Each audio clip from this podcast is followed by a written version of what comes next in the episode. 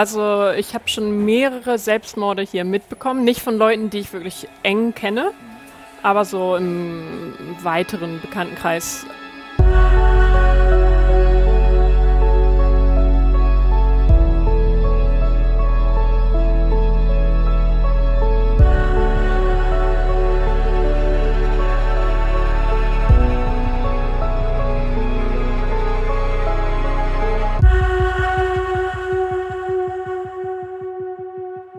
Liebe Hörerinnen, äh, liebe Hörer, ich habe gar nicht nach deinem Namen richtig gefragt. Du heißt ähm, Melina. Melina. Ich wollte dich immer Ja. Melanie nennen, aber Melina. Wehe. Ja, ja.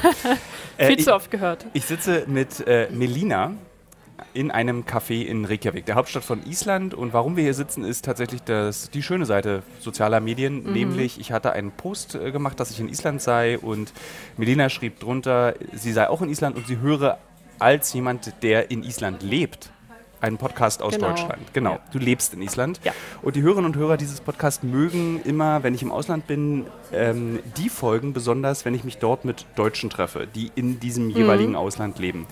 Bevor wir anfangen zu sprechen darüber, wie es ist, in Island zu leben, warum du hier lebst, was so toll an diesem Land ist, ob du auch meine Faszination für dieses Land teilen kannst oder ob das sich abnutzt nach acht Jahren, so lange lebst du hier, Ja, ungefähr. ähm, besprechen wir, nachdem ich erkläre, warum hier so ein komischer Hintergrundlärm ist, den die Hörerinnen und Hörer hören. Wir sitzen in meinem zumindest Lieblingscafé in Reykjavik, dem Kaffee Brenzlan. Kaffeebrenzlan. Also es ist mein Lieblingscafé, aber ich habe große Schwierigkeiten, A, die Farbe des Hauses zu beschreiben. Es ist nicht rot, es ist braun oder so beige. Ja. Äh, und auch den Namen mir zu merken. Ich weiß immer nur, ich muss die Straße hochlaufen und links, da ist dieses Café. Und Dabei ist das eigentlich einer der einfachsten Namen, würde ich sagen. Kaffeebrenzlan, Kaffee Brenzlands. ja. Ja. Kann man noch aussprechen. Kriegt man ja. hin. Ja. Äh, und hier haben wir uns beide verabredet, um uns äh, an einem Sonntag um 11 äh, bei Kaffee und nicht Kuchen, sondern Cola und Kaffee ähm, zu unterhalten. Darüber, warum du in Island bist. Deswegen meine erste Frage: Wann und wie bist du nach Island gekommen? Zum ersten Mal. Ja, das erste Mal war 2011, relativ spontan. Also ich hatte Island nie auf dem Schirm, wirklich. Ähm, und da war ich in Hamburg ein, beim Filmfestival und bin ein paar Freunden hinterhergelaufen. Äh, wir haben verschiedene Filme uns angeguckt. Und da gab es Backyard. Das ist eine Doku, relativ unaufregend, äh, aus Island.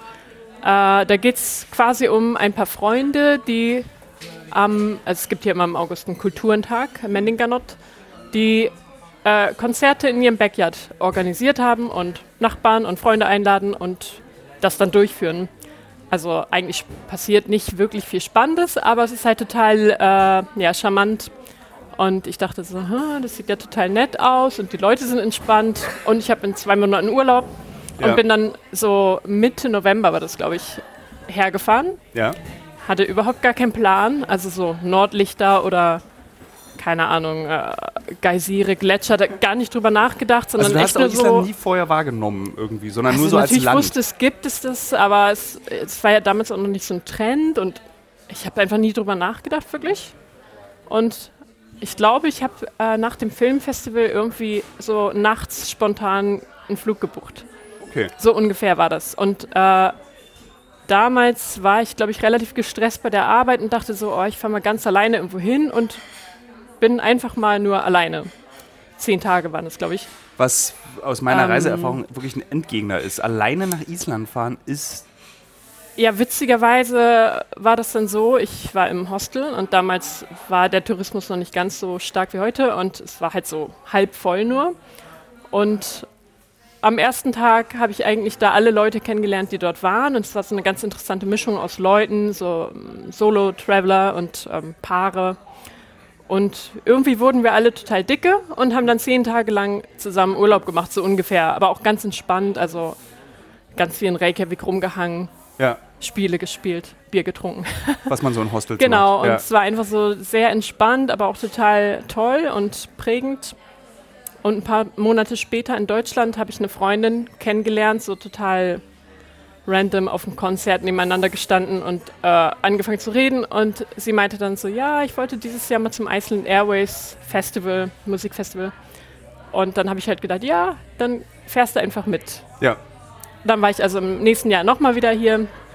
Und als ich dann hier war, und es ist natürlich viel Musik und Kultur, äh, hatte ich irgendwie die, die Idee, einfach länger herzukommen für ein Praktikum. Ja.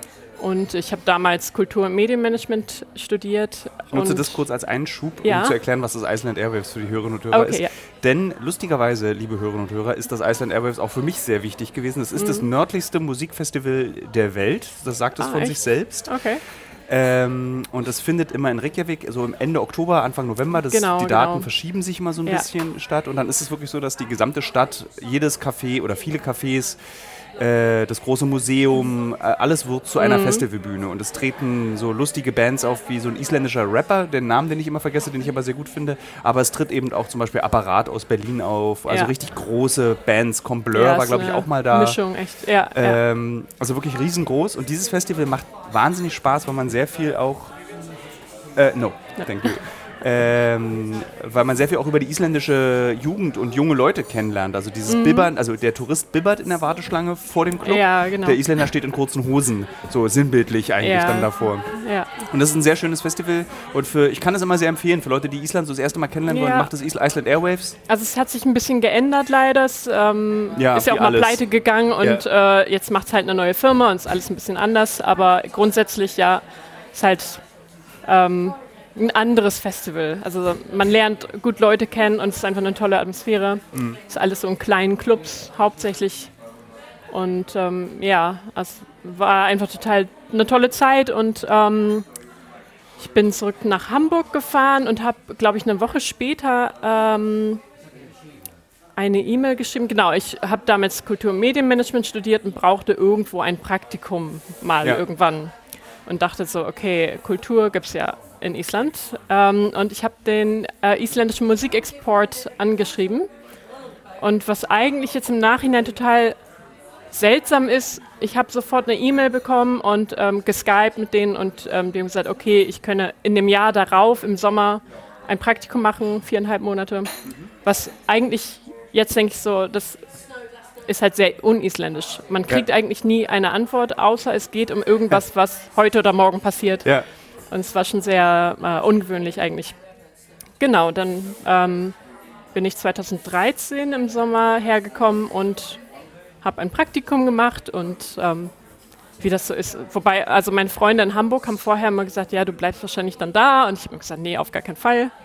Also ich habe sehr gerne in Hamburg gelebt Ja. damals. Wo kommst und, du ursprünglich her? Ähm, ich bin in der Nähe von Hamburg aufgewachsen und dann habe ich ja, neun Jahre, glaube ich, in Hamburg gelebt. Ja. Und ähm, Aber wie, das, also da- das geht ganz schön schnell, wenn man Ja, sich ja, überlegt, dass ja. du äh, so, ich war hier zehn Tage alleine, dann war ich auf dem Festival, dann wollte ich ein Praktikum machen und dann lebe ich hier. Was ist zwischen dieser ersten Reise und dem Festival, also was ist in deinem Kopf passiert? Was hat dir an diesem Land so gefallen, dass du sagst, ich will sogar ein Praktikum, ich will da so, ich will das echte Leben kennenlernen? Was, glaube, was also Reykjavik ist ja ein Dorf, so ungefähr. Es ist wirklich klein, also gerade das Zentrum und ähm, die Kultur. Und ich glaube, dass man einfach sehr schnell, also ich habe sehr schnell Leute kennengelernt. Dann war man schon nach ein paar Tagen überall immer an den gleichen Ecken, hat die gleichen Leute wiedergesehen und äh, ich habe mich einfach sehr schnell zu Hause gefühlt irgendwie. Was ungewöhnlich ist, weil ich Ja, andere ja, ja. Leute kenne, die auch nach Island gezogen sind, die sehr lange gebraucht haben, sich zu sozialisieren Ja, das mit ist den noch Isländern. wieder was anderes. Also das sind ja so verschiedene Ebenen, sage ich mal. Also erstmal, man lernt schnell Leute kennen, wenn man relativ offen ist. Ja. Ähm, die andere Sache ist natürlich dann Freunde zu finden, also auch enge Freunde. Bei mir war das zum Beispiel so oft, dass ich viele Freunde hatte, die auch nicht isländisch waren, die dann halt oft nur ein halbes Jahr oder ein Jahr hier sind und dann wieder gehen. Und ähm, ja, es war so die erste Zeit ein bisschen schwierig. ja. Es war immer so, ich habe immer gesagt, the country of goodbyes. Aber ja, mit der Zeit waren es dann mehr Leute, die auch immer noch hier sind und mehr Isländer und es braucht einfach ein bisschen Zeit. Wie war das, als du deine ersten echten isländischen Freunde hattest? Weil ich habe eine isländische Freundin und bin super stolz darauf, eine echte isländische Freundin zu Mhm. Ja. haben. Also äh, keine geschlechtliche Freundin, sondern Ja, eine ja. Bekannte. Äh, ähm, und finde es so cool, weil das so sehr schwer ist, so Ja, das echten stimmt, Kontakt zu ihnen aufzubauen. Weißt du warum? Also die meisten Isländer, wie ich das sehe, die haben ihre Freunde, die sie schon aus der Kindheit kennen. Und die haben ihre Familien, die sind auch sehr dicke irgendwie, also anders als ich das aus Deutschland kenne, würde ich sagen. Da kommt Kaffee. Ich frage mich immer, wie das, was die Leute denken, wenn man hier sitzen, so zwei Leute mit einem Headset und der eine Ja. hat Kopfhörer auf. Äh, yes, thank you. Ja, vielen Dank. Hast du? Ja. Thank you very much. Danke. Ähm, ja, dieses isländische, äh, diese, diese, diesen, man kommt da nicht Ja, rein. ja. So. Also, Also man kommt irgendwann wahrscheinlich in Kontakt, aber Ja. nicht so eng und meistens eher über Arbeit. Also ich hatte gleich schon immer isländische Kollegen und das fühlte sich auch freundschaftlich an, aber im Grunde, wenn man nicht miteinander arbeitet, dann trifft man sich auch nicht einfach so auf einen Kaffee. Also das ist eher ungewöhnlich, würde ich sagen. ja. Also man braucht immer einen Grund, um sich zu treffen. So Arbeit. Glaubst du, dass du das ausgehalten hast? Also ich ha- halte das aus, wenn ich also sehr oft in Island bin, Mhm. dass ich keinen Kontakt zu der lokalen Bevölkerung oder nur so einen sehr kühlen Kontakt zur lokalen Bevölkerung habe, weil du, ich komme aus Berlin, Mhm. du kommst aus Schleswig-Holstein, äh, beziehungsweise bei Hamburg, Ah, Ist eher Niedersachsen. äh, Niedersachsen, Ja, ja. Entschuldigung, Ja. äh, das bringe ich mal ein bisschen durcheinander. Alles Äh. Westdeutschland. Norddeutschland. Ja, West-Norddeutschland. ähm, also politische Westdeutschland, nicht. Äh, Ja, ja, ja. Jetzt werde ich so ein bisschen rot. Ähm, was wollte ich fragen? Das, da, da ist ja alles sowieso etwas kühler. Also der Umgang Ja, der Menschen genau. ist kühl und deswegen ist das hier gar nicht so ungewöhnlich. Also ich fand es halt angenehm hier. Ich finde auch, dass die meisten Leute relativ offen sind am Anfang. Also oder so oberflächlich gesehen. Ähm, ich fand aber auch zum Beispiel in Hamburg, also als ich nach Hamburg gezogen bin, ich habe sofort Freunde gefunden. Ich bin so jemand, ich gehe halt auch alleine irgendwo hin und irgendwie zieht mich das immer so an. Also ich Ja. lerne immer Leute kennen und äh, es sagen ja viele Leute in Hamburg, ist das auch schwierig. In Fand Berlin ich auch? persönlich nie. In Berlin wiederum finde ich immer, an jeder Ecke quatscht einen jemand an, aber also Vielleicht ich finde es so ein bisschen unangenehm. Bist Ich bin halt eher so mich. Ja, nee, ich weiß es nicht. Ähm, aber die Isländer ist schon eher so norddeutsch, würde Ja. ich auch sagen, ja. Ähm, aber es war schon schwierig. Also ich dachte so, oh, ich wandere aus, ist ja gar kein Problem. Also ich habe habe jetzt auch nicht so viel drüber nachgedacht. Das war irgendwie ein Gefühl, das ich hatte und so ist das immer in meinem Leben. Wenn ich ein Gefühl habe, dann mache ich das einfach. Also das ist dann auch nicht eine Entscheidung, sondern das ist ja ganz klar, dass ich dann das und das machen muss. Und es war so mit Island. Also viele Leute haben gefragt oder meinten dann so, du bist ja so mutig. Es hatte für mich aber gar nichts mit Mut zu tun, weil es war einfach klar, dass es so sein muss. Ist es einfach nach Island? Ähm, Also rein. Sehr einfach. Es ist einfacher, nach Island zu ziehen, als in Deutschland umzuziehen, würde ich sagen. Warum ist es Weniger Papierkram und äh, weniger Kosten. Also ich glaube, inzwischen ist es alles online, aber ich bin damals, ich habe einen Zettel ausgefüllt und bin zum Amt gegangen. Die haben mir einen Stempel gegeben und ich war dann so, "Hä? okay, muss ich noch irgendwas machen? Nee, nee, passt schon und das war's eigentlich. Ist es schwer, eine so. Wohnung zu finden in Reykjavik? Ähm, viele beschweren sich immer drüber, aber jeder findet was. Also Ja. ich finde es nicht so schwierig. Ähm, ich glaube, das kommt drauf an, ob du kommunizieren kannst. also ich denke immer, also zum Beispiel bin ich dieses Jahr umgezogen und ich habe vier Wohnungen angesehen, hätte die alle haben können. Ich glaube, das ist einfach, wenn man weiß, wie man nett kommuniziert, dann geht das. Ähm, also es gibt auf jeden Fall Wohnraum, ja. Was bezahlt man hier eigentlich Miete? Äh, das kommt drauf an. Ich habe halt immer in, also mit Leuten zusammen gewohnt, nicht alleine. Ähm, für ein Zimmer in einer netten Wohnung würde ich sagen, so umgerechnet äh, 600, 700 Euro. Also schon teuer. Ist teuer, aber ich komme halt aus Hamburg. Ja. Also ich habe früher ein bisschen mehr gezahlt für eine eigene Wohnung. Ja. Von daher merke ich das nicht so. Und äh, da sind alle Kosten drin. Also hier kriegt man dann keine äh, Ja. Rechnung über Heizkosten oder Ah, Wasser okay, oder ist so. Es natürlich ist halt alles drin und man ist dann damit durch. Und das ist halt auch, also wie vieles ist das hier alles ein bisschen einfacher und man muss weniger über irgendwas nachdenken. Ist so. Und als Deutsche kann man einfach halt hier sagen, ich möchte hier wohnen und genau, es gibt wenn kein du aus Problem. der EU kommst, ja, Ja. ist kein Problem. Ja. Ähm, was hat sich für dich verändert, seit du in Island lebst, wie du Island siehst? Wahrscheinlich sehr viel. Ja, das ändert sich eigentlich ständig. Also gerade ähm, äh, seit zweieinhalb Jahren ungefähr habe ich einen Freund, der isländisch ist und habe quasi eine isländische Familie. Das hat nochmal ganz viel verändert. Kommt und der aus Reykjavik oder von woanders? ähm, der ist aufgewachsen, also bis zum Jugendalter war der in den Westfjorden, Oh, in einem kleinen, äh, in einem kleinen Dorf, das übersetzt heißt das Messertal. also wirklich ein bisschen hardcore. Ist halt da oben sehr dunkel und sehr kalt und sehr viel Schnee und ähm, Ja, du erklärst Ja. gerade die Westfjorde. Das ist so, ähm, äh, so eigentlich, ich war dieses Mal, also ich war dieses Mal, ich war, würde ich sagen, zum 20. Mal in Island und dieses Oh, Mal zum allerersten krass. Mal in den Westfjorden. Aber auch Ja. nur am Anfang und war geflasht davon, wie anders die Westfjorde, also wie imposant und groß Ja, ja, und. Äh, nochmal ganz anders als der Rest des Landes sich die Westfjorde anfühlen, inklusive der Menschen. ja, Das ist ja, so, ja, ist ein ganz anderer Schlag es Mensch ist auch. so. Ich habe sie sehr freundlich wahrgenommen. Sehr offen auch. Genau, und so ähm, sehnsüchtig nach Gesprächen, weil sie, glaube ich, einfach sehr viel alleine sind. Also ähm, ich kenne hauptsächlich Isafjord, ist ein relativ großer Ort. Aber ist ja wirklich am, an- am- wirklich am letzten Genau, am Zipfel. Ende ist so wirklich am Arsch der Welt. Und ähm, da, wo mein Freund herkommt, ähm, das ist so direkt daneben. Also es gehört Ja. schon so halb dazu. Aber ähm, die paar Male, die ich da war, also auch bevor ich ihn kannte, ist so ein Ort. Leute sind sehr offen und sehr unterhaltsam, aber ich merke dann auch mal schnell, also die haben alle so ihre krassen Geschichten in den Familien. Also ich habe schon das Gefühl, Leute sind auch ein bisschen irre dort. und ähm, ja, ich weiß immer nicht, was so alles passiert in diesen kleinen Dörfern. Ich, äh, ganz viel Alkoholismus und häusliche Gewalt und so. Ja, du- Klingt jetzt d- ein bisschen, das ist natürlich ist sehr sehr- überspitzt, aber es gibt wirklich sehr, sehr viel. Ich glaube, also, das ist gar nicht so überspitzt, weil ich bin ja, Ja. heute Abend fliege ich ja nach Grönland und das ist ja ein Problem, den, Das- ja, ja, das ist genau. auch ein Alkoholismus, häusliche Gewalt, ähm, Gewalt gegen Frauen, Vergewalt Kinder tatsächlich auch. richtig, Gewalt, ge also Gewalt gegen Frauen und Kinder, Mhm, Vergewaltigung bei Frauen und Kindern. Also Ja, es sind große ja. Probleme von diesen isolierten Orten, Ja. die erstaunlicherweise offensichtlich von, immer von Männern ausgehen und wenn Männer offensichtlich isoliert und besoffen sind, machen sie einfach furchtbare und Ja, häusliche wobei Dinge. ich habe hier auch schon Geschichten gehört von also Alkohol, Alkoholikermüttern, Ja. die auch äh, ja, sehr krass drauf sein können. Ich kenne diese Geschichten Ähm. aus diese, diese, diese Familienkämpfe äh, um Land, Grundstücke, Häuser. Das ist ja auch mittlerweile Hm. sehr viel Geld wert, alles in Island. Also zum Beispiel sagt man, ich widersprich mir, wenn das nicht stimmt, dass wenn du so Fischgrund hast in Island und äh, dann bist du, hast du es geschafft. Du musst eigentlich nicht mehr mehr. Ja, ich, ich weiß nicht genau, wie das ist. Ja. Also, ob ist das das jetzt ein so Widerspruch? krass ist. Ja, okay, ähm, ja.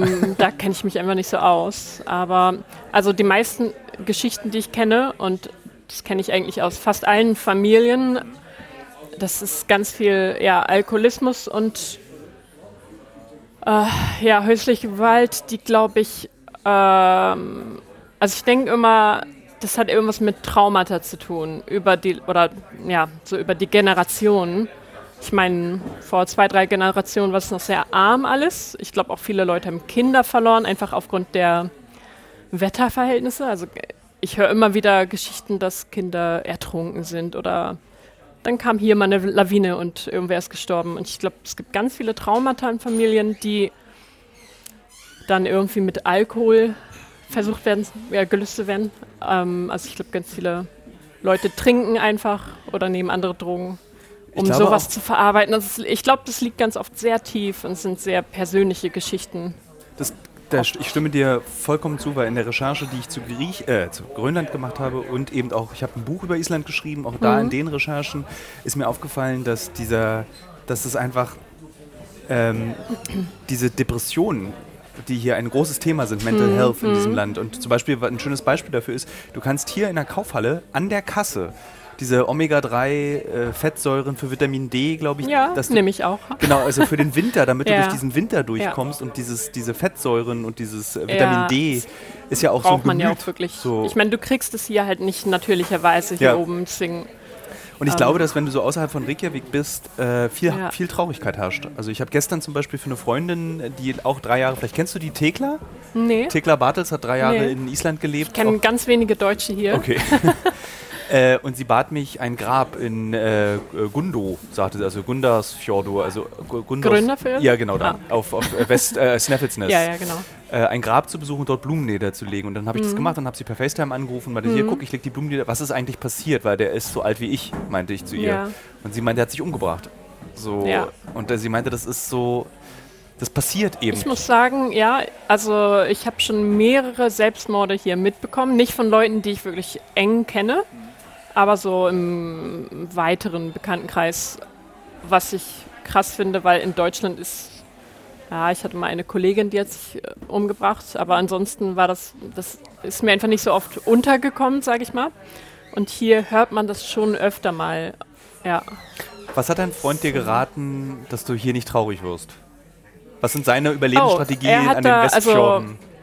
Also, ja, er, er sagt immer, ähm, also ich muss dazu sagen, ähm, er hat ganz lange im Ausland gelebt und wie so die meisten Isländer hatte er auch mal so eine Phase, wo er sehr viel zu, zu viel getrunken hat. Also ich sage ja immer, alle Isländer sind entweder Alkoholiker oder trockene Alkoholiker. Es ist sehr überspitzt natürlich, aber ähm, es gibt viele und es ist aber auch kein Tabuthema. Also es ist völlig normal zu sagen. Das bei den Alkoholpreisen, ne? Das ja, aber das, sowas ist ja den Island dann eh egal. Also die ja. sind nicht so wie wir Deutschen und gucken immer aufs Geld, sondern wenn die auf irgendwas Bock haben, dann kaufen sie sich das halt. Und ähm, genau, er hat früher zu viel getrunken und ähm, er ist inzwischen äh, trocken sozusagen, also bevor wir uns kennengelernt haben. Und ich, selber trinke auch schon länger nicht mehr, aber nicht, weil ich kein Alkoholproblem hatte. Ja. Äh, auf jeden Fall hat er sich ganz viel beschäftigt mit, ähm, ja, was man selber eigentlich machen kann, um klarzukommen im Leben. Und äh, er seine, also er, er nimmt das immer ein bisschen mit Humor, aber meint es auch ernst, wenn er sagt, ja, geh mal hier ins Fitnessstudio, mach Sport. Ja. Zu mir sagt er auch immer noch, iss mal ein bisschen Fleisch, weil ich esse eigentlich kein Fleisch. aber ist eher scherzhaft gemeint natürlich. Ja, ja aber ähm, also er hat ganz viele Bücher gelesen und ähm, sich mit sich selber beschäftigt und so und ja, aber so sein Hauptding ist rausgehen, Sport machen. Und das glaube ich, also zum Teil hilft das sehr viel, um sich besser zu fühlen. Das glaube ich auch. Das ist nicht das ähm, Einzige natürlich, aber. Ja. Äh, ich schreibe gerade ein neues Buch und habe gerade ein Kapitel über meinen Bruder geschrieben, dem, der auch von dieser Traurigkeit ergriffen ist, mm. wie mein mhm. Vater. Das mm. also liegt etwas in der, äh, äh, ein bisschen in der Familie, würde mm. ich mhm. sagen. Und ich habe ihn wirklich getriezt zum Sport. Und heute früh zum Beispiel war er gerade joggen und dann schreibe ich danach immer, so, und wie war es? Und er antwortet, mir geht es so gut. Also es ja, hilft. Ja. Also der erste Schritt ist tatsächlich, der dir helfen kann, ist ja. wirklich geh raus, schalt deinen Kopf ab mit Bewegung. Das ist der ja, erste. Es ist keine 100%, Lösung, nee, aber es ist der erste Schritt. Ja, ja, ja. Ich meine, das ist halt so, dass Körper und Geist ja immer irgendwie verbunden sind. Und ja. ich würde sagen, es wird auf jeden Fall nicht schaden. Und ähm, ja, das ist eine Sache, aber das andere ist natürlich das aufzuarbeiten, was ist eigentlich, warum fühle ich mich so, was ist vielleicht mal passiert und ja. ich glaube, ja, da, ja. Was tust du, wenn dieser, wenn dieser dunkle Winter angekrochen kommt? Also was. Also ich liebe ja den Winter, ist meine liebste ich Jahreszeit. die Dunkelheit auch. Finde ich super schön und gemütlich. Ich gehe auch äh, mehrmals die Woche in den Pool und sitze dann gerne im Hot Tub und hier in der Höhle ähm, links. Nee, ich bin ja, ich bin vor einem halben Jahr ungefähr äh, an den Stadtrand gezogen. Ich werde jetzt langweilig. ähm, ich gehe wirklich am liebsten in einen Pool äh, in Mosfelsberg. Das ist ein Vorort von Reykjavik. Äh, ist sehr entspannt dort, viele alte Leute. Und das ist so äh, das Beste, was man machen kann, würde ich sagen. Viel schlafen auch. Also grundsätzlich ich weiß noch, früher in Deutschland, es war immer so 8 Uhr bei der Arbeit sein, ein paar Kollegen waren schon um 7 da und inzwischen finde ich das total irre. Also hier, wenn ich eine Frühschicht habe bei der Arbeit, dann ist es 10 Uhr. Das ist dann schon so ein ah, bisschen zu früh im Winter. Und ja, ich schlafe echt relativ viel. Was cool ist. Ich glaube, sehr viele Hörerinnen und Hörer ja, beneiden also dich dafür gerade. Im Sommer brauche ich das vielleicht nicht so sehr, aber im Winter mache ich es einfach. Und ja. Ähm, ja, ich schlafe oft echt so 19 Stunden. Voll gut. 9 oder 10, nicht ja. 19. ja, und das ist so mein Weg. Sich halt auch nicht stressen. Ja. Was, glaube ich, in Deutschland schwierig ist, aber hier einfach ist wirklich, also halt was du gerade erzählst, alles. ist wirklich, also ich, ich habe sogar die Sehnsucht. Also ich überlege ernsthaft, ähm, ich könnte nicht in Island leben, aber ich könnte hier sein. Also ich überlege mit dieser besagten Freundin, ähm, die hat gute Kontakte in, in Stückisholmur und äh, sie kommt auch aus Stückisholmur mhm. und äh, ich überlege die ganze Zeit, ob ich mir dann irgendwie so eine Fe Ferienwohnung einfach dann irgendwie ja. so kaufe. Das ist auch so schön da. Ja, ich ja. mag das. Also es ist, wenn wir beide, also muss man vielleicht auch nochmal erklären, wenn wir beide sagen, es ist da schön in Stückesholmer und du zeigst Leuten, die noch nie in Island waren, mhm. den Ort Stückesholmer, wird jeder sagen, ja, puh, ähm, also ja, es, äh, ich finde das drumherum ist wunderschön und ich liebe mhm. aber auch an Stückesholmer, das sind halt so, das sind so Orte, die keine Identität kennen, weil sie einfach erst vor 60, 70 Ja, Jahren ja, ja, feste Häuser bekommen haben. Also es, man, kann, man darf auch nicht vergessen, Island ist wirklich so vor 100 Jahren. Ja. Also nicht mal vor 100 Jahren, es kann auch vor 80 Jahren, war Island noch, da haben die Leute noch in diesen Torfhütten gewohnt und, in, und wirklich ärmlichst. Also ich sage ja immer, ähm, in Reykjavik zum Beispiel lebten vor 100 Jahren so grob 20.000 Leute. jetzt Also allein das, 250? jetzt sind es äh, 250 im Großstadtbereich, ja. Ja.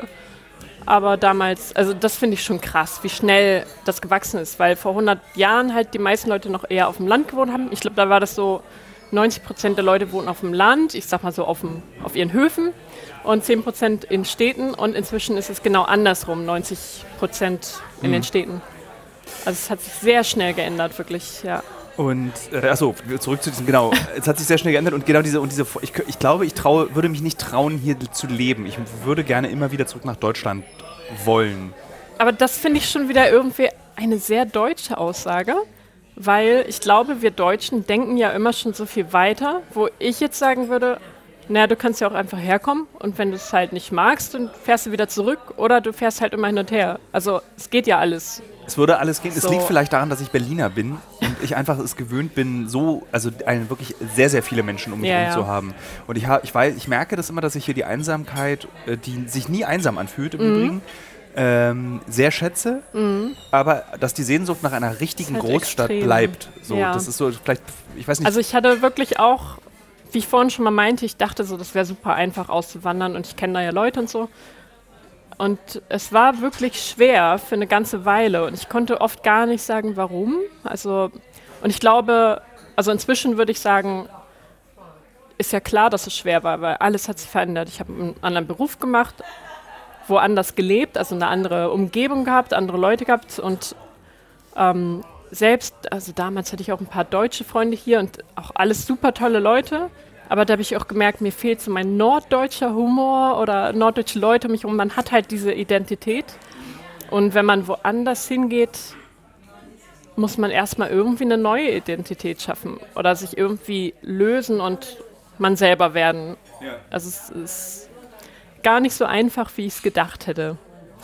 Ähm, du hast erzählt, dass du einen isländischen Freund hast seit Ja, zweieinhalb Jahren. ja. Ähm, wie lernt man eigentlich hier Oh Gott. Wie, ich weiß es. Mir wurde es schon sehr oft erzählt. Ah. Das Island, das Reykjaviker Nachtleben und Liebesleben ist nicht Ja, ganz unkompliziert. Also ich habe auch mal sonst gesagt, äh, hier bloß die Finger lassen von Isländern. Ist halt eine ganz komische Dating-Kultur und ähm, ich habe immer auch gedacht, das passt einfach gar nicht zu dem, was ich suche. Ist auch wieder ein bisschen überspitzt gesagt natürlich. Ich habe äh, tolle männliche Freunde, die echt tolle Leute sind. Aber ich sag mal, die angenehmen, normalen Männer, die ich so kannte, waren dann auch schon wirklich vergeben. Und ähm, wenn man so in die Bars geht, Aber lernt man halt echt Idioten kennen. ne? Das, ja, das unterscheidet sich eigentlich nicht von Deutschland. Na, aber ich, äh, das ist halt, ja, meistens ist es so, man geht in eine Bar und lernt irgendwen sehr betrunken kennen und geht zusammen nach Hause. Und ich glaube, es gibt so eine Regel hier, wenn man zwei, dreimal zusammen nach Hause geht, ist man halt irgendwie zusammen. Ist aber auch oft lange nicht definiert und irgendwie so ein Hin und Her. Und ähm, es war bei mir nie so. Ich habe es immer gesehen bei anderen und gedacht, ach, und leider sind ja diese sehr betrunkenen Leute auch nicht sehr charmant. Also es war echt sehr abschreckend oft, fand ich. Und ich habe immer gedacht, oh nee, Isländer auf gar keinen Fall. Und ich habe sogar mal gedacht, das wäre wahrscheinlich irgendwann mal ein Grund, zurückzugehen, weil sonst ende ich einsam. Und ähm, es ist eine ganz witzige Geschichte. Äh, kurz oder so, ja, ich glaube zwei Monate bevor ich meinen Freund kennengelernt habe, war mein Vater hier mit meiner Tante. Meine Tante ist ziemlich jung, also elf Jahre älter als ich. Und wir saßen zusammen im Hot Tub und haben irgendwie darüber geredet. Und ich habe erzählt, oh, die Männer hier ganz schlimm. Und es gibt natürlich Tinder, habe ich auch mal benutzt vorher. Und da siehst du halt echt nur so seltsame Gestalten. Und sie war ganz aufgeregt. Also sie hat sehr lange schon einen Partner und meinte so, ich habe noch nie Tinder gesehen, kann ich das mal sehen? Und dann habe ich es wieder installiert nach sehr langer Zeit und ihr das gezeigt und sie war natürlich schockiert. Was sieht man da?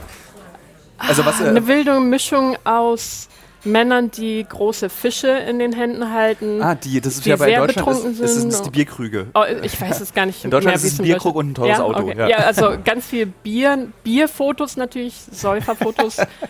ähm, oder auch so Fotos aus dem Badezimmer. Ich weiß nicht, ob das auch so ist in Ja, ich, Deutschland. also ich gucke selten bei den Männerprofilen, es ist aber halt so, was erzählt naja, wird, äh, schwierig. Und äh, ja, wegen ihr hatte ich dann wieder Tinder und ähm, dann war ich irgendwie eine Woche später auch selber in Deutschland bei einer Tinder-Hochzeit tatsächlich. ähm, und dann wieder zurück nach Island und hab mal Tinder angemacht. Und äh, irgendwie hatte ich dann ein Match, wo ich aber auch dachte, na, mal sehen. äh, Weil, selbst wenn man ein Match hatte, also früher, als ich noch mehr getindert habe, war das dann auch immer so, entweder kam gar nichts oder nur so, hi. Also ganz wenig oder irgendwas Perverses. Also da war ich schon, ah, ich erwarte gar nichts. Und da war dann dieser eine Typ, der irgendwie geschrieben hat, äh, keine, also der hat normal geschrieben, eine richtige Konversation und wirkte irgendwie angenehm. Und ich habe dann auch gleich gesagt, ja, lass uns mal treffen. Und so haben wir uns kennengelernt. Also auch eine Tinder-Beziehung. Ja, ja, ja. Ja, es ist, glaube ich, mittlerweile nichts. Also, das ist so krass, wie Tinder dieses Online-Dating verändert hat. Ich kann mich noch erinnern. Wie Ja. alt bist du? 35. 35, ich bin Ja. 40, also bist du sozusagen, ich bin der Älteste deiner Generation oder du bist, also wir ungefähr, wir haben so ein bisschen, du kennst auch noch Alf und du weißt, was das Mhm. Alf? dieser Außerirdische mit der Nase. Oh ja, ja, oh Ja. Gott, ja. Äh, also so, wir kennen die gleichen Sachen Ja, und ich kann, dann kennst du auch noch die Zeit, als eben Online-Dating irgendwie nur für Perverse war. Ja, genau. So, ja, ja. Und das hat sich ja total durch Tinder geändert. Ja, also ja. wer seinen Freund früher bei, wie hieß denn das, Lavu oder so kennengelernt hat, das Keine war dann Ahnung. so komisch. Und Ja, jetzt durch ja, ja, Tinder ist ja. das total normal finden auch geworden. viele immer noch komisch. Also ich erzähle aber immer gerne, dass es Tinder war, weil ich immer denke, mein Gott, also warum nicht? Und ich finde es gar nicht schlecht. Also wenn man nicht Leute kennenlernen möchte in einer Bar betrunken, dann ist es halt gut. Also ich fand es auch interessant, mal Leute kennenzulernen aus anderen Gruppen oder, oder ja, Schichten sozusagen oder aus, äh, einfach Leute, die ich sonst nie treffen würde. Ja. Ich finde es ja immer sehr praktisch, wenn mein Leben korreliert mit den Werbepartnern und Partnerinnen, die ich habe. Zurzeit mache ich eine große Recherche zum Thema Marathon. Demzufolge muss ich natürlich auch wissen, wie man einen Marathon läuft und trainiere tatsächlich dafür. Nicht, weil ich Ü40 bin, sondern wirklich, weil ich als Journalist ein bisschen etwas über dieses Marathon-Business herausbekommen möchte. Und Teil dieses Marathon-Trainings ist ja nicht nur regelmäßiges Laufen und an den Gedanken im Kopf, die dabei entstehen, zu verzweifeln. Nee, Teil dieses Trainings ist auch Ernährung. Und wisst ihr was? Was richtig praktisch ist, ich glaube, ich könnte keinen Marathon laufen, wenn es nicht Podcasts gäbe. Und ein Podcast, den ich während des Laufens höre, um dieses alle zwei Tage zehn Kilometer Laufen für die Grundausdauer zu ertragen, ist der Powerbrains Podcast. Powerbrains, das Sporternährungsquiz powered by Powerbar ist ein Podcast, in dem es um Ernährung geht, aber nicht langweilig, sondern da werden Fragen geklärt, wie ob Magnesium zum Beispiel gegen Muskelkrämpfe hilft. Zum Beispiel die Frage, wie wichtig sind Kohlenhydrate in der Sporternährung und ist es eigentlich für jede Sportart gleich? Also zum Beispiel wisst ihr ja als regelmäßige Hörer dieses Podcasts, ich bin ja auch passionierter Schwimmer und passionierte Schwimmer essen ja nach dem Schwimmen immer einen Döner. Ich kann euch schon mal sagen, da muss man jetzt keine Folge für hören, ist nicht so sinnvoll. Aber vorm Schwimmen ein Teller Nudeln ist sinnvoll. Warum? Das beantwortet eben der Powerbrains Podcast. Können da zum Beispiel auch, eine Frage, die mich auch schon beschäftigt hat, können zu viele Proteine der Niere schaden? Und welcher Profi feiert seinen Sporterfolg mit Beefy und Bier von der Tankstelle? Alles Fragen, die für Sportler und Sportlerinnen wichtig sind. Das Gute an diesem Podcast ist, der ist nicht langweilig. Der ist eben äh, wissenschaftlich, aber auch gleichzeitig ein spannender Mix aus Quizshow zum Mitraten. Dazu gibt es Interviews, Anekdoten und sehr aufschlussreiche Wissensvermittlung mit Host Danny Herzog. Bis zum 14.03. gab es folgende Gäste. Der Ironman-Gewinner und Triathlet Sebastian Kienle, Legende Joey Kelly, TikTok-Fitnessstar Joe Wünsche und andere Gäste aus der Staffel sind René Adler, Otto Bulletproof, Jonas Deichmann, Imke Salander, Maren Schiller, die ich im Übrigen auch für die Recherche treffe, und viele mehr. Jeden zweiten Donnerstag erscheint eine Folge und ihr könnt es auch als Videopodcast gucken auf dem Powerbar YouTube-Kanal. Ja, ich würde sagen, wenn ich es beim Laufen höre, könnt ihr es auch beim Laufen hören oder wenn ihr die Innenseite eines Backofen reinigt oder wenn ihr Staubsaugt oder wenn ihr ähm, lange Pendelstrecken mit der U-Bahn habt, Straßenbahn oder im Auto. Egal. Es ist ein guter Weg, um die Zeit zu vertreiben. Es ist ein guter Weg, etwas über den eigenen Körper zu lernen. Äh, ähm. Wie sind die mit dir umgegangen bei so Tinder-Dates? Also warst du sowas wie so ganz exotisch, die Deutsche, die nicht von ähm, hier kommen? Ich habe nicht wirklich viele Leute, ich habe zwei, dreimal jemanden getroffen und jedes Mal war es, da wusste ich schon in einer Sekunde eigentlich so, oh Gott. Oder es waren dann so Typen, die zwar eigentlich ganz nett waren, aber dann auch nur über sich geredet haben. Also so von Anfang bis Ende, wo ich dann schon gleich wusste, ja, okay, also netter Typ, aber passt ich nicht so. Ich fange solche großen Fische. Ähm, ja, deswegen weiß ich gar nicht, die haben halt gar nicht so viel mich gefragt, sondern gleich so, ja, ich mache das und das. Und das fand ich auch sehr isländisch. Und ich meine, mein Freund kann auch wirklich sehr viel über sich selber erzählen. Also ich mache mich immer ein bisschen drüber lustig. Aber ähm, er ist halt nicht ganz so schlimm. Also wir hatten schon ein sehr nettes Date. Also er, er weiß, also, wie du mit Nachnamen heißt, jetzt nach zweieinhalb Jahren. Ja, hat er ja, mal nachgefragt. Genau, aber es ist, also ich habe nicht wirklich viel Erfahrung in Männer treffen über ja. Tinder, ganz wenig und es war dann gleich so, mh, mm, nee. Stimmt naja. es eigentlich noch? Also die eine Freundin erzählte mir, dass ähm, Island ist ja ein extrem modernes Land, also die, was äh, zumindest politisch betrifft. Es gibt, ähm, ich glaube, eine Frau ist die Präsidentin mm, zurzeit. Dem, ja, äh, Premierministerin. Premierministerin. Ja, ja. Ähm, es wird sehr über Gleichberechtigung schon viel länger als bei uns debattiert, ja. diskutiert. Äh, ich glaube, auch die Rolle der Frau ist viel selbstbewusster in der isländischen Gesellschaft zumindest politisch auf dem Papier in der Mediendiskussion, mhm. wie denn die Wirklichkeit in kleinen Dörfern aussieht, mhm. ist dann eine mhm. andere Frage. Oh ja. Ähm, und diese Freundin erzählte mir, dass dieser ganze Feminismus die Männer so verunsichert haben, hat, dass die auch gar nicht mehr sich trauen, dich anzusprechen. Sprich, sie meinte, man bleibt immer bis 4 Uhr oder 5 Uhr morgens mhm. in den Kneipen und sammelt dann den Mann ein, der besoffen an der Bar still sitzt, einfach ein, weil der dich nicht mehr anspricht. Ist, stimmt das oder ist das so eine Urban Legend?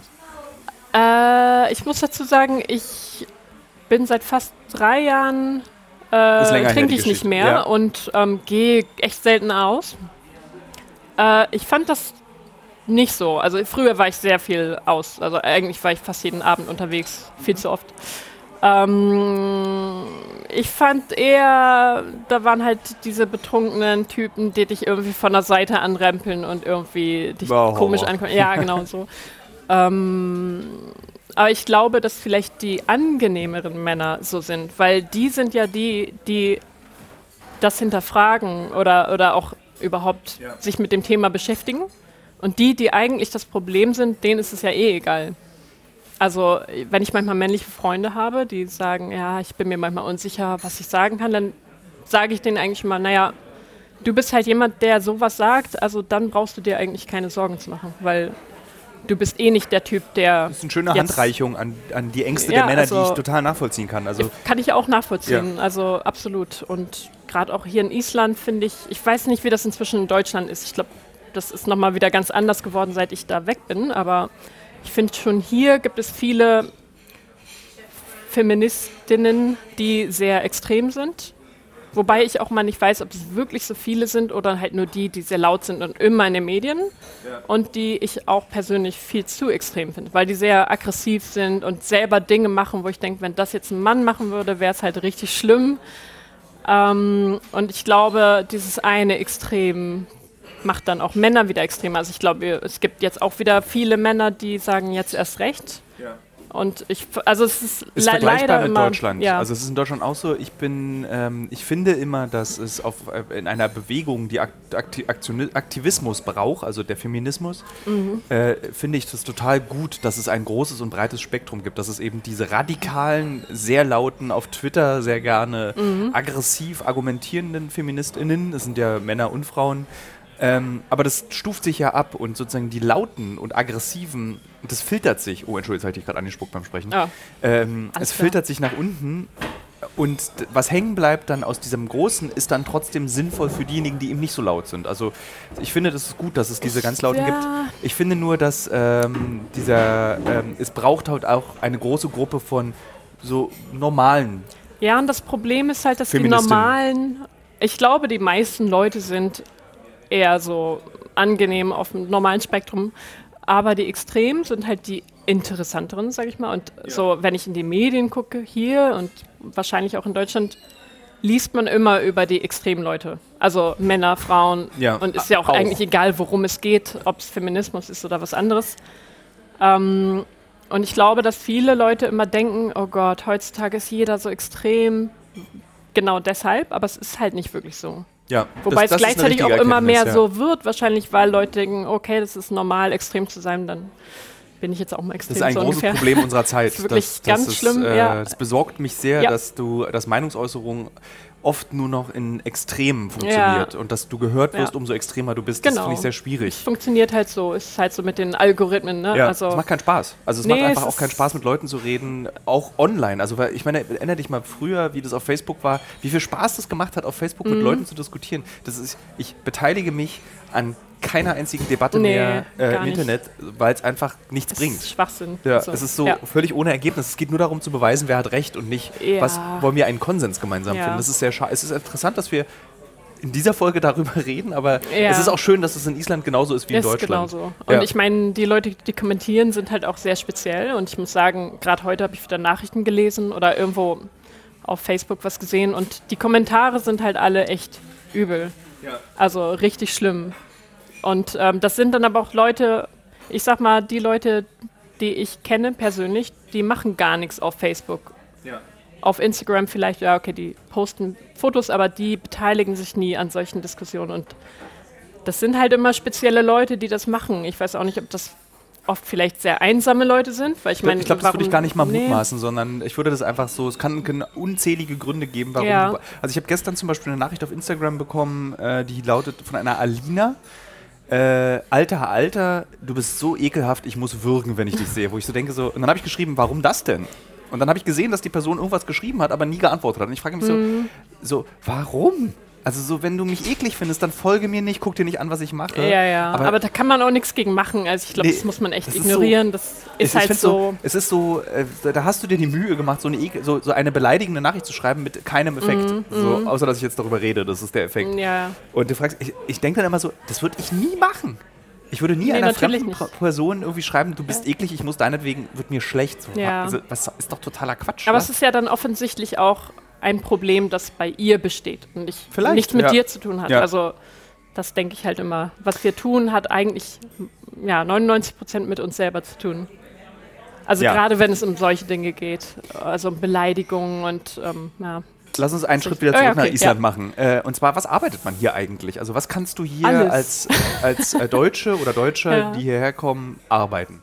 Viel zu viel. Also ich, äh, ich habe so viele Dinge schon gemacht in den Jahren und ich habe eher das Problem, ich muss öfter Nein sagen. Gib mal Aber, Beispiele. Was also ich habe angefangen ähm, bei, ja, beim Iceland Airways Festival zu arbeiten und dann war das so, dass äh, ein Kollege, der hat bei mehreren Festivals auch gearbeitet, meinte, ja, komm doch hier, äh, wir brauchen noch jemand bei dem Festival. Also irgendwie bin ich da reingerutscht, bei immer mehr Festivals zu arbeiten ja. und dann aber auch bei anderen Projekten mal hier und da und ähm, äh, ja, irgendwas ist immer. Also irgendwas kam immer dazu und Also irgendwann habe ich gelernt, sein. nein, Wenn man hier, Nee, und, diese Annahme ähm, ist ja nordische Länder, du musst eigentlich was Handwerkliches können. Nee, gar nicht hier. Und das, ich meine, hier ist natürlich der Tourismus sehr, sehr groß. Und die meisten Leute, die wie ich nicht isländisch sind, also die Ausländer, die hier leben, die arbeiten im Tourismus, würde ich sagen. Ähm, und ich selber auch tatsächlich. Ähm, ich habe vor vielen Jahren mein äh, Computer war kaputt und ich hatte eine Steuernachzahlung und war gerade ein bisschen pleite und dachte so, oh, ich kann ja mal zwei Monate irgendwo arbeiten in einem Laden bin irgendwie an die nächste Ecke gegangen, in einen Laden rein, habe gesagt, hey, braucht jemand? Und die brauchten niemanden. ähm, und das, also es sind Läden für Touristen hauptsächlich. Und in diesem Job bin ich immer noch, weil es sind verschiedene Läden. Also es ist ein Unternehmen, so ein Familienunternehmen, die haben ein paar Läden downtown und eins in einem Einkaufszentrum. Ähm, halt so Souvenirläden hauptsächlich. Also eigentlich so ein Job, wo du in Deutschland, wenn ich das jemand erzähle, sehe ich immer diese Blicke, so oh Gott. Aber ähm, das ist halt hier alles ein bisschen anders. Also man wird normal bezahlt. Ich arbeite zwei Tage die Woche, sehr lange Schichten, aber ähm, davon kann ich leben. Ganz gut. Also sehr viel besser als von meinem Job in Deutschland, Vollzeit. Weißt du, woran das liegt? Ähm, ich meine, alles ist natürlich teurer hier, aber die Gehälter sind auch gut und hier soll man ja auch nicht irgendwie ähm, Trinkgeld geben, weil das ist fast schon eine Beleidigung, weil wir verdienen ja hier gut. So, also das ist, das ist einfach so. Und ähm, ich kriege jetzt auch nicht nur den Mindestlohn. Also mein Chef damals meinte gleich so, ja, wir starten schon höher und man kriegt dann auch immer mehr. Man soll, ich weiß noch, er meinte auch dann im Vorstellungsgespräch, ja, übrigens hier in Island, da fragt man alle drei bis sechs Monate den Chef nach einer Gehaltserhöhung. Also mach das mal. Mache ich auch. und ähm, also ich verdiene wirklich gut mit so einem Job, der eigentlich nicht viel braucht. Und ähm, ich habe aber auch Glück, also das Unternehmen die sind super entspannt. Ich sage jeden Monat eigentlich, wie ich wie viel wann arbeiten möchte oder kann. Und manchmal sagt mein Chef nein. Aber dann lacht er immer danach und meinte, hahaha, habe ich jemals Nein gesagt? Natürlich ist das okay. Also ich habe auch manchmal schon dann gesagt, ah, die nächsten drei Monate bin ich ein bisschen busy, ich kann da gar nicht arbeiten. Ja, okay. Irgendwann bin ich mal pleite, dann sage ich, kann ich mal einen Monat voll durcharbeiten. Ja, passt auch. Und das ich, ist halt so was, das gibt es gar nicht in Deutschland. Nee, gar nicht. Ich stelle nee, gerade nee. mein gesamtes Arbeitsleben, weil ja. es ist ja in Deutschland ist es ja so ackern, ackern, ackern, ackern, Ja, tot. genau. So. Und deswegen, deswegen bin ich immer noch in diesem Job. Ich habe dann auch mal gekündigt und was anderes gemacht und es war dann schrecklich. Und dann habe ich zwei Monate später, glaube ich, kam ich bei meinem äh, Chef an und meinte, oh, kann ich meinen Job zurückhaben? Ja, ist doch super. und ähm, ist halt sehr angenehm. Ich bin da wirklich total flexibel und ähm, ist einfach eine super Atmosphäre bei der Arbeit. Gibt es diese Frage dann in Island, willst du das für immer machen? Gibt oh, ja, also von Deutschen, ja. ja. Ich, ich das war treffe ja sehr oft Deutsche und die sagen immer, willst du für immer hier bleiben, willst du das für immer machen? Und ich meine, das ist einfach eine Frage, die ich gar nicht verstehen kann, weil wie könnte ich wissen, was ich für immer mache? Ich bin aber auch so ein Mensch, also ich habe noch nie irgendwie dieses Denken gehabt. Ich glaube, ich, ich denke immer schon ein bisschen voraus, aber definitiv nicht bis nächstes Jahr. Also was weiß ich, wo ich nächstes Jahr Lust drauf habe. Und was ist ja. das, woran du dich hier gewöhnt hast, was du eben, also am Anfang des Gesprächs hast du ja auch gesagt, so, äh, das ist so typisch deutsch zu sagen, dann weiß ich nicht, ob ich das mag in einem Jahr, ob ich dann, dann pendelst du ja, oder genau. also probier's ja. doch einfach aus. Ja. Was ist das, worauf du aber jetzt, was du hier gelernt hast, was du bekommen hast, was du hast, was, worauf du nicht verzichten willst? Also wo du sagst, okay, das ist etwas, dafür müsste ich hier bleiben oder. Das ist wirklich diese Freiheit. Also, dass ich eigentlich immer machen kann, was ich will. Ich habe das Gefühl, es gibt auch ganz viele Möglichkeiten, also verschiedene Dinge, die ich machen könnte. Ich kann immer aussuchen selber, wie ich wie viel arbeiten möchte. Also das ist wirklich ganz Freiheit. So gefühlt würde ich sagen, Deutschland. In Deutschland muss man immer irgendwas machen und in Island kann man was machen das ist irgendwie so ein Gefühl, das ich habe und was mir ganz viel Freiheit gibt. Magst du Islandpferde?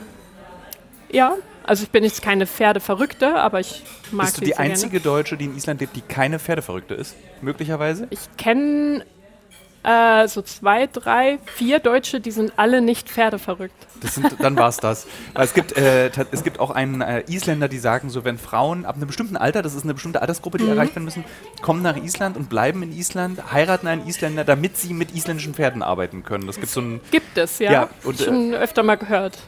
Und ja. das finde ich irgendwie ganz lustig, weil ich diese Pferde auch so fasse. Ich interessiere mich gar nicht für Pferde, aber ich, also gar nicht. Ach, ich finde schon das sind toll. Also tolle Tiere, aber ich habe es jetzt nicht so, dass ich so Pferdeposter aus der Apothekenumschau mir an die Wand mache, sondern das ist so ja. cool. Aber vielleicht solltest du mal so eine Tour machen. Also mein Freund, der fand es auch total uncool und ich habe ihm zu seinem letzten Geburtstag, äh, naja, ich habe ihm eine Tour geschenkt, so eine Reittour, die geht eineinhalb Stunden. Weil ich irgendwie dachte, er. Du hast deinem Freund, der Isländer ist, eine Tour, die nur Touristen machen, ja, auf ja. Island werden geschenkt. Hat genau, er, er hat das halt gefreut? noch nie gemacht. Hat er sich gefreut?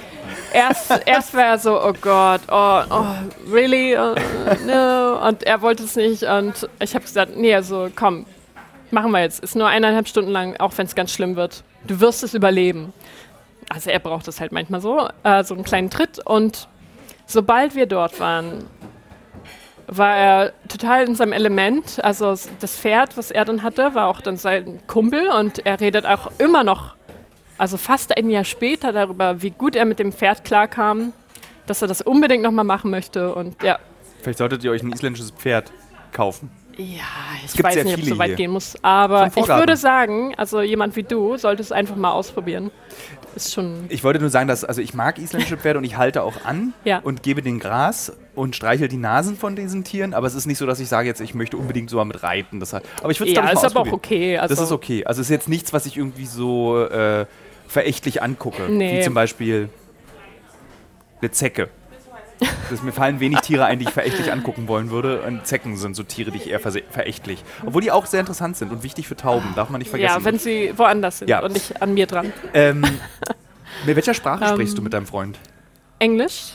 Und äh, ich studiere inzwischen Isländisch seit letztem Jahr.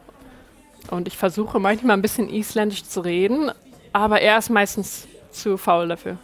Weil es geht natürlich sehr viel langsamer und ich äh, frage dann einfach mal so, äh, was hast du gerade gesagt und was heißt das? Und er hat da gar keine, gar keinen, ja, Ist auch, Gar ist auch toll, eine Ausdauer Sprache zu lernen in einem Land, wo fast jeder Englisch spricht und eine Sprache, die ausschließlich von 350.000 Menschen gesprochen Ja. wird. Also auf dem Lebenslauf macht sich super. Der Deutsche, der da aus mir spricht, ne? Ja, aber es macht Spaß und ähm, ich finde es ganz wichtig. Also es gibt verschiedene Gründe, warum ich das mache.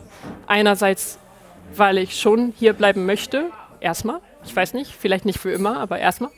Und ich glaube, um sich noch mehr Teil einer Gesellschaft zu fühlen, hilft das halt auf jeden Fall. Das merke ich jetzt auch wirklich ähm, sehr.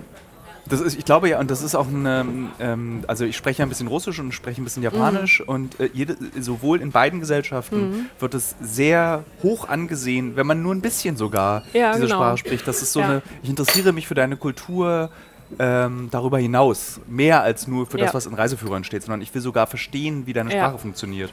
Und das ist immer sinnvoll. Ich, Aber ja, der einzige Satz, den ich kenne, kenne ich von dem einzig coolen, das gibt es leider nicht mehr, Souvenir, was ich mir in Island je gekauft habe, oder ich glaube einer der wenigen auch, äh, ein Pullover, auf dem draufsteht Iktala Islandsku, glaube ich. Oh, das ist von unserer Firma. Wir machen es Ah. immer noch als T-Shirt. Jektala Ecke Islandske. Ja, das, das ach Also, jetzt, okay, dann, ich spreche uh, kein dann, Isländisch. dann ist es eine offensichtlich äh, sehr große Firma, weil Es ist eine Familienfirma, aber die, es läuft sehr Ja. gut, ja. Die machen Kannst- halt diese Dinge alle selber, ja. coolstes Souvenir, was ich aus Island kenne, dieser Pullover. Wir haben auch eine Tasse, da steht in Isländisch drauf. Äh, ich habe keine Ahnung, was auf dieser Sta Tasse draufsteht. Kann ich sehr empfehlen. Nee, aber ähm, also ich merke auf jeden Fall, dass ich ganz anders behandelt werde und weil ich in diesen Läden arbeite, ich meine, das ist natürlich für Touristen, aber es kommen auch Isländer rein. Und es gab wirklich eine Phase vor Corona, wo wir, und ich meine, die meisten meiner Kollegen sind auch nicht isländisch, sprechen auch nicht isländisch. Und ähm, es gab eine Phase, wo wir wirklich jeden Tag fast beleidigt wurden. Also von, es sind immer Isländer mittleren Alters, immer, ausnahmslos, die vielleicht auch schon in ein paar Läden waren und ich sag mal hier auch in den Cafés, die meisten Leute äh, reden vielleicht kein Isländisch, zumindest hier im, im Zentrum. Und die sind wirklich frustriert davon, was ich einerseits auch verstehe, aber wie die halt dann drauf sind, dass sie in Läden gehen und einen erstmal irgendwie anbrüllen oder irgendwie sagen, hier geh zurück, wo du Ich herkommst habe und so. tatsächlich auch gehört, dass äh, ein Großteil, ein, viele Isländer sind eigentlich recht konservativ, schon Mhm. sehr, auch ja, ja, ja. Oder Also, so- eine, diese- nationalistisch oder so ein Nationalverständnis haben. Nicht jetzt Ich so denke rechts. mal, was hier rechts ist, ist in Deutschland noch nicht rechts, aber schon konservativ und ich verstehe es auch. Ich meine, die Sprache, selbst die Jugendlichen und Kinder, ich höre öfter mal isländische Kinder, die reden Englisch miteinander. Ist halt Fernsehen, Handys, ist alles auf Englisch und das, also ich verstehe diese Gefahr, dass man, dass man was da tun muss, aber es hilft natürlich keinem, wenn jetzt irgendwer in meinen Laden reinkommt und mich anpöbelt. Und ich hatte wirklich mal einen Typen, der war auch offensichtlich ein bisschen gestört. Der hat mich angefallen und äh, also auch wirklich körperlich und hat mich auch angebrüllt und mir gesagt, wenn er mich jemals wieder sieht, wird er mich umbringen. Und es war wirklich also eine ganz schlimme Situation. Äh, und danach war wirklich, also er- meine erste Reaktion, ich war total eigentlich im Schock so ein paar Tage und habe gedacht, okay, vielleicht muss ich echt wegziehen. Und dann ein paar Tage später habe ich gedacht, okay, ich muss wirklich Isländisch le lernen, um einfach mich sicherer zu fühlen. Ja, also lustig, Und dann hat seine, seine seltsame, äh, bekloppte Art dazu Ja. geführt, dass du, die- Genau, dass du, dass so du das ungefähr. tust, was er wollte, nämlich die isländische Kultur bewahren. Wobei, ja, Ja. einerseits, wobei natürlich er eher wollte, dass wir abhauen. Ja. also ja, der war auch echt irre. Ähm, aber ja, das ist, für, mich ist es wirklich Sicherheit, die Sprache zu können und aber auch einfach Teil dessen zu sein. Also selbst im Pool, ich sitze auf dem Hot Tub in diesen äh, heißen Pötten. Und äh, wie gesagt, ich gehe gern in den Pool, wo alte Leute sind. ich liebe es, ich mache genau das Gleiche, die immer. kommen dann auch so langsam, also es alles passiert sehr langsam, die kommen langsam in diesen Hot Tub und sagen dann erstmal Hallo, guten Tag. Und manchmal fangen die dann irgendwie an zu reden und es ist dann nett auch antworten zu können. Ja. Ja, und ja. Ähm, was ist hier eigentlich gefährlich? Bis auf Besoffene oder Bekloppte, die in einen Laden kommen und versuchen, dich irgendwie umzubringen. Aber ähm, äh, was, ist, was sind die Gefahren dieses Landes? Das ist natürlich die Natur. Ja. Also was kann hier passieren? Ich weiß es, ich möchte, viel. ich Ja, möchte ja. dass du es erzählst. Also das, so der Klassiker ist natürlich ähm, Verkehr, also ich sag mal im Winter vor allem äh, einen Roadtrip zu machen. Die Verhältnisse sind halt nicht wie in Deutschland und äh, ich hatte das selber schon oft, dass ich dachte, okay, heute ist super Wetter. Ich gucke auch immer den ähm, Wetterbericht mir an, weil soll man halt hier so machen. Aber das ändert sich halt mal innerhalb einer Stunde. Und ich bin da schon oft in so Schneestürmen gelandet, äh, in denen es wirklich schwer ist zu fahren oder, ähm, ja, oder wenn man irgendwo wandern geht und auf halber Strecke kommt so ein Schneesturm. Das könnte schon gefährlich sein. Ähm, jetzt aktuell, es war natürlich der Vulkanausbruch vor ähm, ist einem halben Jahr, bisschen mehr.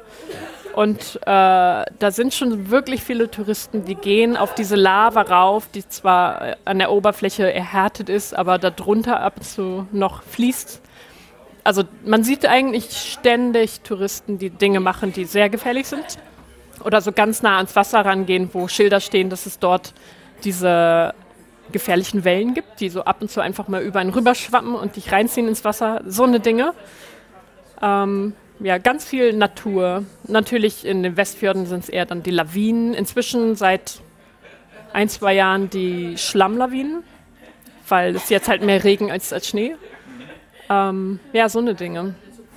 Dann heiße Quellen, die zu heiß sind, Löcher, wo man zu nah rangeht, irgendwann fällt rein. Diese Ja, berühmte. passiert. Ich vergesse immer, ich, ich, lustigerweise bin ich zu faul, mir diese komplizierten Namen in Island immer zu merken. Wie heißt dieser berühmte Gletscher, der unten ins Meer rein, wo alle hinfahren, äh, äh, rechts von Vik? Jökulsalon? Genau das. Ja. Äh, da, da, zum Beispiel sind auch so zwei deutsche Jugendliche einfach verschwunden, weil sie dachten, es sei eine gute Idee, irgendwie auf so eine Eisscholle mal Oh ja, das, aufzuspringen. aber das hat ja auch Justin Bieber vorgemacht. Ah, hat er, ja? Es gab es auch schon vorher, aber Justin Bieber hatte ein äh, Musikvideo, wo er im Grunde alles macht, was verboten ist. Und das haben dann immer mehr Leute auch nachgemacht. Und das war eine dieser Dinge. Ja, also du So, drüber stirbt dann ja. einfach. Und man ist ganz schnell weg. Ja, und diese zwei. Leichen von den äh, zwei jungen Deutschen, die, ich glaube 97 sind die gestorben, nie gefunden. So, Die, werden Ja, dann, die ja. sind dann da im Wasser, dann werden sie vermisst, Ja. weil es meldet sich und dann, wo sind die? Und dann sind die schon längst in den Atlantik rausgetrieben und werden aufgeschnappert von irgendeinem äh, Eishai. So. Passiert, ja. Und hier ist es halt relativ normal, dass immer mal wieder Leute irgendwie in der Natur umkommen. Ja. Und äh, auch Isländer. Es gibt auch manchmal Isländer, die sind äh, erfahren darin, in so Eishöhlen zu gehen und machen das vielleicht schon ihr Leben lang, aber eines Tages ist da irgendwie zu viel Gas von irgendwas in dieser Höhle und die sterben dann. Ja. so eine Dinge. Ja. Abschließend die für mich wichtigste Frage. Ich bin jetzt kein großer, sagen wir mal so, äh, Gourmet. Also ich brauche kein gutes Essen, um glücklich Mhm. zu sein. Aber Island treibt mich jedes Mal, wenn ich hier bin, jetzt lacht eine Person sehr laut in unseren Podcast rein, äh, Island treibt mich immer an den Rand des Wahnsinns, weil man sich ja ausschließlich von so Pommes, Tankstellenessen, Lakritz-Schokolade ja, ernährt. sehr amerikanisch. Sehr amerikanisch. ähm, zwei Fragen. Warum ist die Küche, auch da weiß ich leider die Antwort, aber ich will, dass du es erzählst. Mhm. Warum ist die Küche so scheiße in Island und wie, wie hält, man, hält man das aus? Also was isst du und wie schaffst du das nicht, irgendwie krassen Herzinfarkt zu bekommen und Cholesterinwerte im Himmel? Ich lebe ja in Reykjavik, von daher ist es, hier gibt es sehr viel gesundes Essen. Ich finde es sogar einfacher hier als in Deutschland, mich gesund zu ernähren. Es gibt auch überall veganes Essen und viel, also ich esse halt hauptsächlich Gemüse und viel Fisch. Ähm, ich bin auch nicht der größte Fan von Burger und Pommes und äh, all dem. Von daher ist es für mich kein Problem, aber wenn man aufs Land fährt, da ist es halt wirklich schwierig. Da ist wirklich alles, äh, ja, viel Fleisch und Fast Food. Ähm, ja, dann gehe ich halt in den Supermarkt und kaufe mir was Besseres. Ja, okay. Oder koche selber. Ich glaube, das ist die Antwort. Koche selber. Ja, Ähm, und jetzt, wir müssen leider jetzt auch den Podcast beenden, weil um uns herum sitzen jetzt sehr viele Leute, die noch lauter reden, als es schon vorher war. Ich höre ja auf dem Kopfhörer, das geht einigermaßen. Super. Ähm, vielen Dank für dieses Gerne. doch sehr schöne Gespräch über War ein Island. bisschen durcheinander. Nö, fand ich immer so. gar nicht. Fand ich, Ich, fand bin immer sehr gut darin, von einem zum nächsten zu gehen und eigentlich gar nicht zu vollenden, was ich sagen wollte. Ähm, es, Aber das hast du sehr gut gemacht. Äh, äh, es gibt Podcasts äh, in dieser Podcast-Reihe, die so viel krass durcheinanderer sind. Okay, sehr gut, Deswegen sehr war gut. das gerade ein sehr gesortierter Podcast im. Vergleich zu anderen. Vielen Dank. Super. Danke auch. Ich denke, wenn ich das nächste Mal in Island bin, äh, schreibe ich dir und dann treffen wir uns wieder auf Ja, dem Café. Vielleicht machen wir auch Fall. einen zweiten Podcast. Lassen wir das doch die Hörerinnen und Hörer entscheiden. Ja. Immer wenn ich das Versprechen gegeben habe, einen zweiten Podcast zu machen, habe ich es noch nie gemacht. Vielleicht bist du die erste Person, mit der ich es mache. Nicht, weil ich es doof finde, sondern einfach, weil, weil man es verschusselt. Ja. Also, vielen Dank. Danke auch. Äh, liebe Hörerinnen und Hörer, wir hören uns dann das nächste Mal aus Grönland. Bis dann.